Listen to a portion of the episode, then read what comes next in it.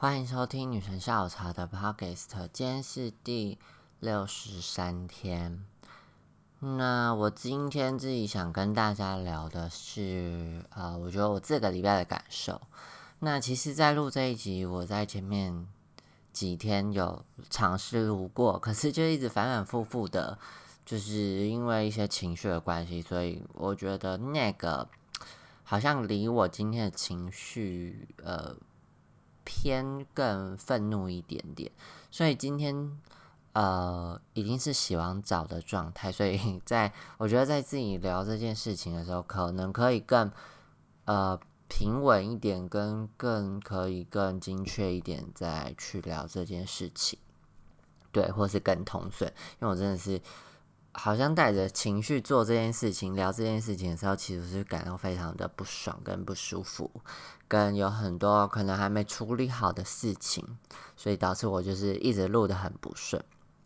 好，那简单这件事情其实跟疫情有蛮大的关系。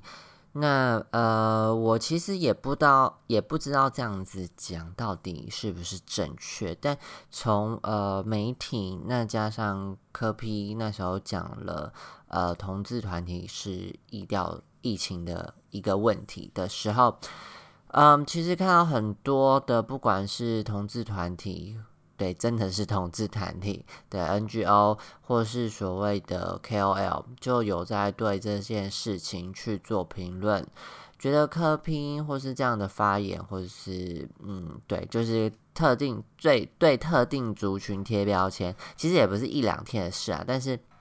呃，当然，我自己的社群本来就是同温层相当是很厚的，所以对于这样子呃族群呢，就是或者 NGO 去做这样子的谴责，其实是呃我看到就是蛮多的啦。所以我觉得在这件事情上，嗯嗯，我我我我其实没有想要帮柯文哲说话，因为我就是没有真的很喜欢他，但是。他会这样子讲，我觉得他就是一个呃，当这件事情他讲了之后，后续的呃，比如说相关的新闻跟呃关于中部的疫情这样子的报道，加上我脸书的好朋友，不管是不是好朋友，或是朋友，或是流传的，不管是 IG 上、脸书上、现实动态、推特，我。能触及的同温层所反映出来的，呃，就是柯文哲展现出来，就是社群内其实可能一直都没有解决的问题。当柯文哲贴了一个标签，呃，就好像过去社会大众对于同志的误解的标签一样，好像那个标签其实从来都没有被消除过。但柯比上一点。呃，点出了大家曾经的伤痛或是污名等等。那我自己在参与同志运动也有蛮多年的啦，对对，就突突然想不出我到底几年，那很难算了。就是从呃在参与女神下午茶，就是成为女神下午茶的时候，到现在也五年了。所以比较真的很 follow 到同志议题，到参与婚姻平权的大大小小的活动，到我现在看来，我会觉得，嗯，科比讲的就是浓缩了很多恶意在一句话，那瞬间好像我们呃群内群内讲群内好像也不对，讲很多同志好了的。被勾起了不好回忆，就在这这这这一个关键字句被贴上这个标签之后，呃，展现了反弹。那这一连串的事情，呃，演变下来，就会觉得同志好像 在这个过程完全没有被理解到。那我觉得也跟在我过去观察的同志运动，或是。我自己在做感染者相关的去污名的运动时，很多同志的反应跟跟接受到柯文哲这件事情，呃，这句话得出的反应，跟他们之后所做的跟这些少数族群，或是在更弱势的人，或是在更呃身处困境的人，在做切割，在做猎物，其实好像呃同运，我自己会觉得，嗯，那这几年同运到底做了什么？好像我们呃走过了公投，上了街，淋了雨，然后法案通过了，但我们心里那块，嗯，想被当成是跟其他人一样的这种心情，好像好像没有被讲救赎，也有点重，就好像没有被理解，然后。却用另外一种方式去证明自己，嗯，跟他们不一样。但我想，我想问的是，异性恋有真的这么懂同志吗？就是他有这么懂会分你们是同志，或是这样子的生活形态是同志，或是那样子的人就是同志吗？就是在。广大的异性恋的眼中，他没办法分辨好同志跟坏同志吧？就是所谓的好同志或坏同志，我这边没有要批判意思，而是异性恋只会把污名加在同志身上，而不会觉得你是一个好同志，除非你跟他是很亲密的。呃，或是真的有认识，但是在他们世界观里，同志可能并不是他的生活啊。他还是会讲出说啊不正常啊，就是这件事他的生活用语对异性恋来讲，同志只是他的一点点生活中会碰到的东西。他生活的就是异性恋的生活，他不需要很同志观点的政治正确，或是符合同志族群的某种讲话方式，他还是会带有异性恋的价值去评论你。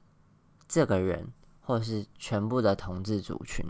所以在柯文哲这件事情，我看到很多异性恋出来讲这件事，或是谴责柯文哲这样子的言论是不对的时候，其实呃蛮感动的，也觉得哎，这社会真的有在进步。那到后来，我看到呃圈内的朋友在对于同志的确诊者去做更。夸张的猎物，那我觉得也是因为我同温层的关系，所以可能跟这些人连的比较近。那这些讯息也都在我的同温层里流传，我反倒没有看到在攻击所谓同志确诊者的异性恋，我觉得没有，反而我自己觉得异性恋在确诊者身上，或是像之前。呃，蛮多的确诊者，呃，可能有一些愤怒，但我觉得没有到非常特定族群的去攻击或是去猎物。我觉得当然还是有，比如说市执会会长或是万华茶社事，但还是有。可是我觉得在嗯，所谓媒体在报章的，在强调性倾向这件事情的时候，我觉得呃，异性恋的攻击并没有变多，就是会攻击异性恋。还是在攻击，或是反同的人依然就是那群人。可是我觉得异性恋反而很明显的可以分别这个疾病跟性倾向没有关系，反而是觉得啊行为或是谴责你呃在疫情之间还要做高风险的行为。我觉得当然这些强度还是不需要存在，对。那我觉得回归到万华茶是这件事情，比较是在跟性相关议题上去做的更有道德上的批判。但我觉得在呃同志确诊者跟媒体报道的这些事情，看来同志圈内对于性的议题、性的污名，跟同志自己的，比如说呃相关的本来既有的污名。反而做了一个更强烈的去谴责，那这个谴责力道让我觉得大到有点呃不放过人家，让我非常压抑。跟我觉得，嗯，那这么多年的参与运动也好，那大家也很常上街或是分享文章，强调的是，比如说很浅的概念啦，做自己，或是强调多元，或是尊重、理性、包容。呃，同志，身为同志的你们，很常在跟社会大众说，你们要包容，你们要尊重我。但今天换成我们是自己的同伴好了，讲同伴，可能有人又要不爽，就是觉得可能性倾向跟我们一样的人好了。那这些包容，这些所谓的尊重，跟所谓的多元，跟理解。都没有了吗？我觉得在这一系之间，这个新闻爆开来之后，同理心嘞、同情也没有诶，就连最基本、基础、最少的情分都没有诶。那我觉得这很大部分跟呃之前谈到了污名跟跟污名连接跟。我不想要做一个坏同志，我不想要被贴上坏同志这个标签，我觉得有很大关系，因为会有这样子的反应，我我自己觉得就是很明显在做一个切割，我跟这些同志不一样，但我真的觉得不要忘记，外在世界根本不会分你是好同志或是你是坏同志，都会觉得你就是同志。而当外界在面对武汉肺炎的时候，已经可以很明显的分别这件事跟性倾向没有关系的时候，但是你自己是跟我们同样性倾向的人，却在同样谴责这样一群。可能陷入困境的这群人的时候，完全没有手下留情。我只能说，你们非常的没有道德。那我觉得我最难听的话就讲到这里。我想相信很多可能在听 podcast 的人会很不爽，但我觉得这不爽是有的，因为也许你就真的是做了呃所谓的讨论新闻也好，或是转发也好，在评论也好，我觉得。这些都对于疫调或是疫情完全没有帮助，你只会让这些确诊个案更推入困境，让疫调更困难，让整个疫情不会变得更好。因为当他身处在你们身边的环境，知道你在讨论他，或是你在评论他，他不会更容易的站出来。或是他不会更愿意说出他到底去了哪里，因为媒体，因为他的生活环境都在等着他确诊之后讲出来的任何东西要进行评论。今天他可能不是什么网红啦，或是网红，其实就是也没有真的很需要。受到这些舆论压力，可是我觉得就是他就是一般人，他也不是明星，可能有被上过什么训练，说哦，你媒体就是讲话就是这样，要有心理建设，没有，他就是一般人呢，一般人的私生活，可能他朋友或者是真的是，我真的是看到有人就是把他们确诊者的资料各自都散不出来，你不要在那边讲说啊，我又没有散布各自，那大家真的是去找一找就会知道嘞，真的是当我白痴啊！